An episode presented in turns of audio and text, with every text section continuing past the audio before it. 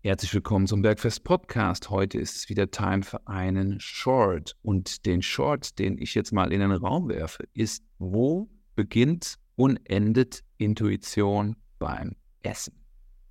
Servus Marco, schönes Thema. Danke. Ich glaube, Intuition beim Essen ist ein sehr missverstandenes Konzept. Und ich glaube, was sehr stark unterschätzt wird, ist die frühe Prägung und auch die aktuelle Prägung durch das Umfeld. Einfach, also wie haben sich deine Eltern ernährt? Davon werden sehr große Teile an dich übergegangen sein. Was für dich normal ist in der Ernährung, kommt zu einem Großteil aus deiner kindlichen Prägung und auch zu einem Großteil aus deinem aktuellen Umfeld. Wenn zum Beispiel, wenn ich mich daran erinnere, als ich bei Opel gearbeitet habe, sind alle um 11.15 Uhr Mittag gegessen, also bin ich auch um 11.15 Uhr Mittagessen gegangen. Ja, und das war eine Prägung durchs Umfeld. Das heißt für mich, dann irgendwann habe ich immer um 11.15 Uhr Hunger bekommen. Das ist dann nicht Intuition, sondern das ist einfach eine Prägung durchs Umfeld.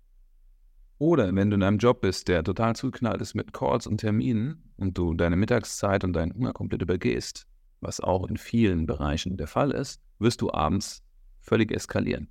Das heißt, dein Abendessen ist nur noch geleitet von deinem Stress und von deinem Alltag. Da ist die Intuition dahin. Und Intuition hört auf, aber beginnt neu in dem Moment, wo wir rauszoomen und mal schauen, was wir überhaupt essen und uns darüber im Klaren werden und bestimmte Nährstoffziele haben. Philipp und ich erzählen immer 2 Gramm Protein, 10 Gramm Gemüse, 0,6 Gramm Fett und ihr das mal für ein bis zwei Wochen trackt und checkt und euch anschaut und dann seht, wie ihr euch mit diesen Lebensmitteln fühlt, werdet ihr definitiv merken, was euch gut tut und was euch nicht gut tut.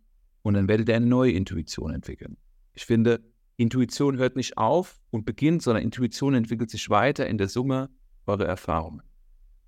Exakt. Dem habe ich nichts hinzuzufügen, Marco. War ein schöner Short für heute. Und dann wünsche ich euch ein schönes Restwochenende und viele Gedanken zum intuitiven Essen.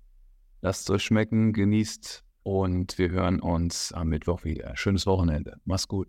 Ciao, Marco. Ciao da draußen.